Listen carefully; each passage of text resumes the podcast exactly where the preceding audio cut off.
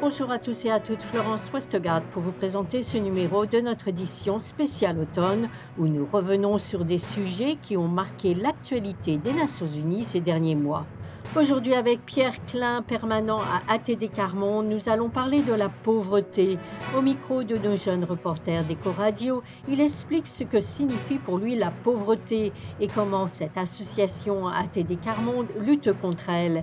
Mais que signifie la pauvreté pour les collégiens du collège Vincent Van Gogh? Écoutons-les sans plus tarder. Bah, la pauvreté, c'est quand les gens n'ont pas assez d'argent pour euh, vivre correctement. Il y en a, ils peuvent pas se payer un logement, euh, ils peuvent pas payer à leurs enfants l'école. Euh. Euh, pour moi, la pauvreté, c'est pas forcément quand il y a des gens qui vivent dehors. Ils peuvent avoir un logement sans avoir forcément d'argent. Ils peuvent pas se payer les soins qu'ils peuvent. Voilà. Les enfants, ils peuvent pas grandir en de bonnes conditions. Moi, je suis d'accord. Moralement et physiquement. Parce que, je sais pas, c'est triste. tu vois des gens dans la rue sans domicile, sans argent. Bah ça me rend triste parce que bah tout le monde devrait pouvoir vivre normalement. Bah la peur parce qu'on n'a pas toujours de quoi se nourrir et euh, la tristesse un peu parce qu'on ne peut pas tout faire comme nous. Nous on a la chance d'avoir quand même un minimum d'argent pour avoir une vie agréable alors qu'il y en a d'autres, bah, ils ont moins la chance. Nous venons d'écouter les collégiennes et collégiens.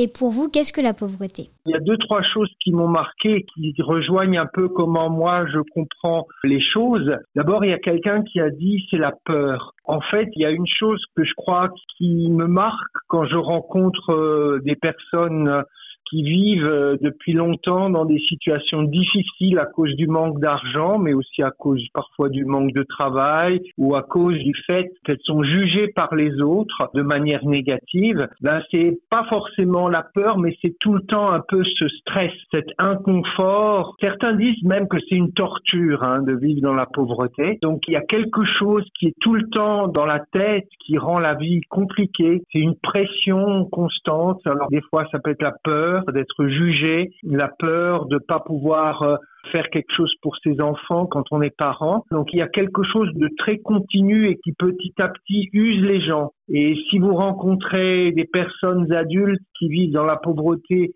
depuis longtemps, bah, ces fois vous le voyez sur leur visage. Hein. Leur visage, il est déjà usé parce qu'ils sont vécus longtemps dans la pauvreté. Et puis, il y a quelqu'un qui a dit pour les enfants, c'est de pas pouvoir euh, vivre des choses comme tous les enfants. Alors évidemment, il y a la question de l'argent, hein, de pouvoir euh, être dans des situations où on peut régler les choses. Mais je m'imagine un enfant ou un, adolescent qui grandit dans une famille où, où, il y a tout le temps des difficultés d'argent et puis on est parfois dans un logement qui est pas correct. On, sait que les logements parfois sont pas bien isolés, sont trop petits, donc euh, ça veut dire aussi parfois ne pas avoir un coin à lui pour faire ses devoirs.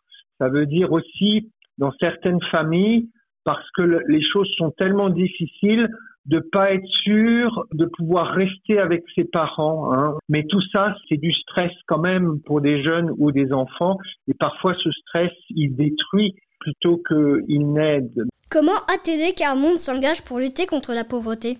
Alors, qu'on essaye de faire, c'est d'essayer de faire ensemble, c'est-à-dire qu'on voudrait que les personnes qui vivent dans la pauvreté, elles trouvent dans ATD Carmonde un lieu où elles ont confiance, d'abord pour savoir qu'elles ne sont pas jugées, et ensemble pour trouver des solutions. Alors pour créer cette confiance, on fait des projets avec les enfants, par exemple des bibliothèques de rue, ou on fait des projets de, formation ou de l'accès au, travail. Et puis on fait des projets où on essaye de savoir justement comment euh, le lien entre les personnes très pauvres et d'autres personnes dans la société, souvent quand on, vit dans la difficulté, on doit avoir une assistante sociale, on doit voir des juges, on doit voir plein de professionnels, des médecins, des juristes. Donc on, on essaye de travailler à ce que dans la société, on se comprenne mieux.